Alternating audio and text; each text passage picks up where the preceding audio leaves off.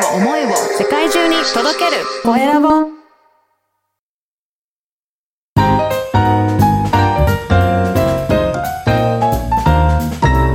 ポッドキャストの配信で人生が変わる。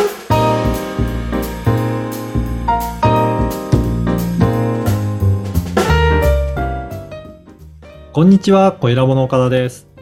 こんにちは山口智子です岡田さん今回もよろしくお願いしますよろしくお願いします。えさてあの私も岡田さんもポッドキャストでは他にも番組をいろいろと担当しておりますけれども割とその中でもあの岡田さん経営者の志ですとかインタビューをしたりどなたかと掛け合いながらやるっていう番組がほとんどですよね。そうですね。あの、本当にこの番組だけ、あの、自分でいろいろネタを考えて、どういったところを発信しようかっていうことをやってるんですけど、他では、やっぱりいろいろインタビューして聞いて、それを発信することがもうほとんどですね。うんうん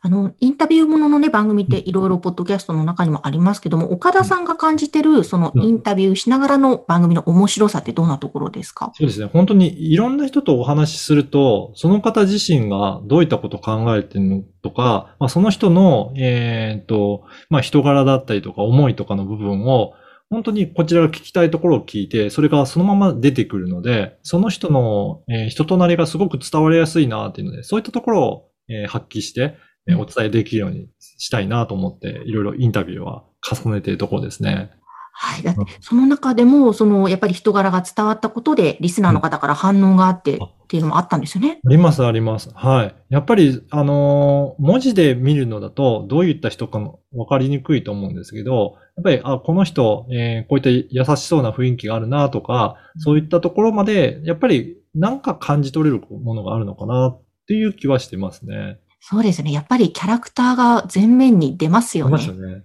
どうですすか？あのー山口さんも酒蔵トークでいろんな酒蔵さんとインタビューされてると思うんですけど、やっぱり酒蔵さんによっても違いが出たりとかしますかね？いや、もう全く毎回違うし、面白いことにやっぱりそのキャラクターごとにうん、キャラクターごとにって言ったら失礼ですけど、その方の個性ごとに、うん本当にお酒の味も違うので、ええそうなんですね。というのと、うん。この前リスナーの方からいただいたメッセージで、この日本酒の情報はもちろんだけども、その倉本さんの人柄とか、うん。その人間性が伝わってくるのが面白くて毎回聞いてますっていうメッセージがあって、やっぱ嬉しかったですね。いいですよね。だからそこでお酒も味わいながらっていうふうに掛け合わせると、うん本当楽しんで番組も聞いていただけるようになっていいですね。そうですね。なんかそういうのが、やっぱこっちも、およし、頑張ろうって言ってまた、うん、熱が入りますね。で、ぜひ、あのー自分で発信しなきゃいけないとネタに困るかと思うんですけど、いろんな人にインタビューすればネタに困ることないので、うんこういった番組もすごくいいかなと思いますね。ですね。はいぜひ皆さんもインタビューものも挑戦してみてはいかがでしょうか。はい。えーさて、それではですね、えー本題に参りましょう。今日のテーマは何でしょうか？はい。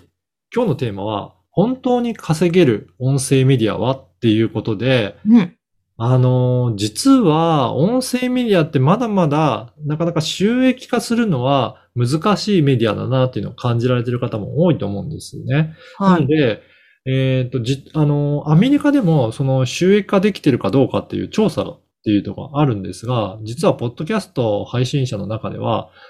収益化できてるのは全体の3%っていうようにも言われてるんですよ。っていうような感じで、なかなかあの収益に結びつけるっていうのって難しいメディアではあるんですね。その理由としては、あの、ポッドキャストで自動的に広告を入れるようなシステムっていうのは、なかなか一般的なものがないので、はい。えーそういった意味でも、えー簡単に収益化しようっていうところが難しいのがあるかなと思います。うーん。一方で、あの、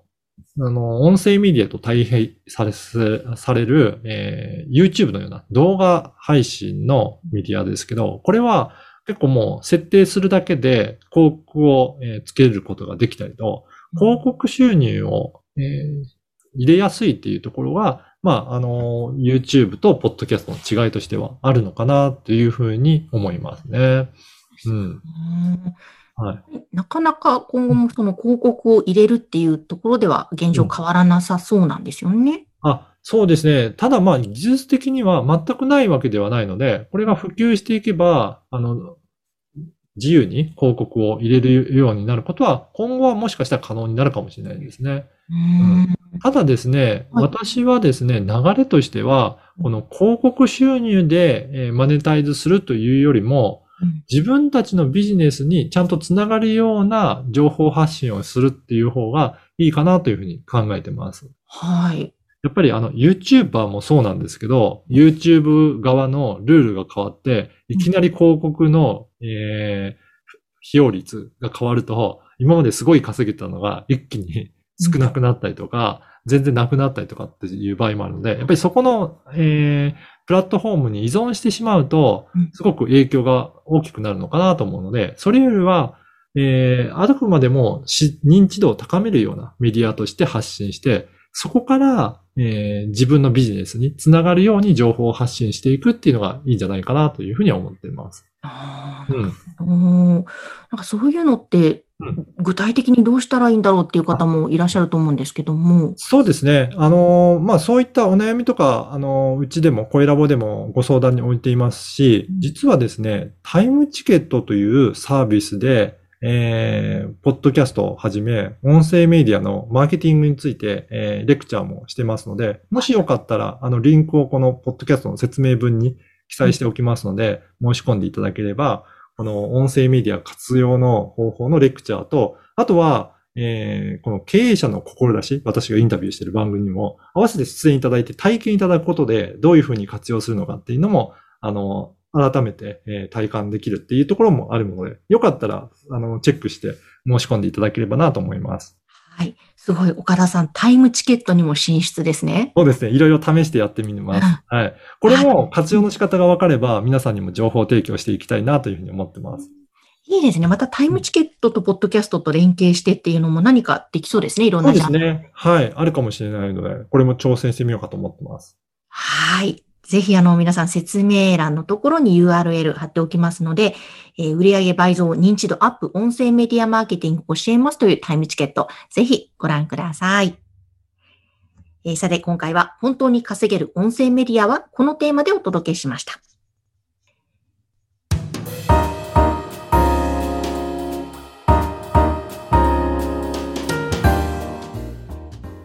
さて続いては、おすすめのポッドキャストのコーナーです。今回ご紹介する番組は何ですか？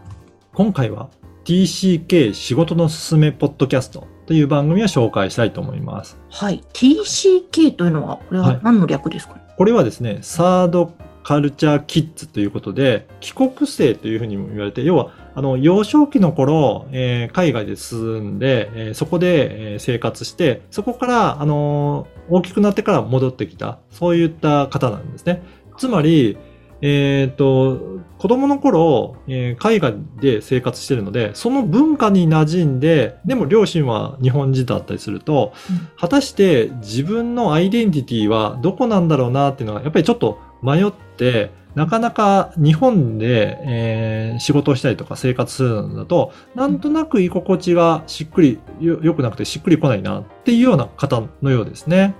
で、実はこのインタビュアーをされている、えー、初田さんも、えー TCK っていうことで、子供の頃、えーアメリカで生活された経験があるので、やっぱり日本の会社に就職しても、ちょっと、なんか、発言しづらかったりとか、なんか、あのーちょっと、あの、合わないなっていうところを感じられてたそうですね。なので、同じようなそういった方たちの、えー先輩たちの、えーお話を聞いて、どういうふうにすると仕事を、あのーちゃんと生き生きと、えーできていくのかっていうところを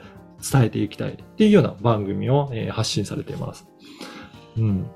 で私のお友達は周りにもこの、いわゆる TCK うん。の子たちはいるんですが、私からすると羨ましいなって思ってたんですね、幼少期、海外で。ですよね。やっぱりはいそれなりに悩みとかがやっぱりいろいろそれぞれあるわけですね。の、実はそういうふうに周りからは英語を喋れていいよねって言われて、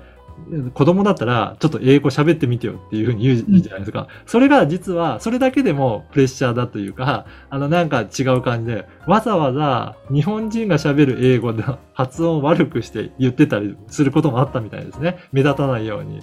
なんかそういうような苦労もあるので、なんか、やっぱりに日本人の中にいると、ちょっと違和感を覚えるっていうこともあるみたいですね。なるほどね。いや、でもはい、すごい、本当に、うんそのピンポイントのところに特化した番組はい。でこれもやっぱポッドキャストならではですよね。そうですね。あのーそれで、初田さんはそういった方のご相談にも応じているので、まあ、この番組を聞いて、ちょっと、えー相談したいなという方は、ぜひ、あの、お問い合わせいただくと、いろいろ相談に乗ってくれると思いますので、えーこの番組を通じて、えー知り合っていただければなというふうに思います。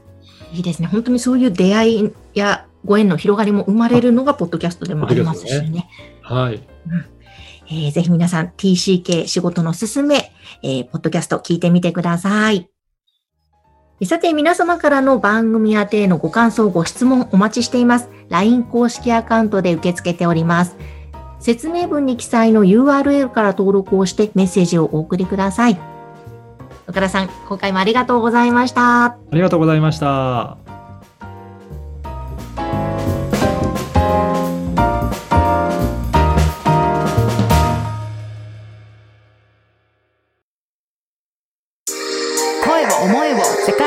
届ける。コエラボ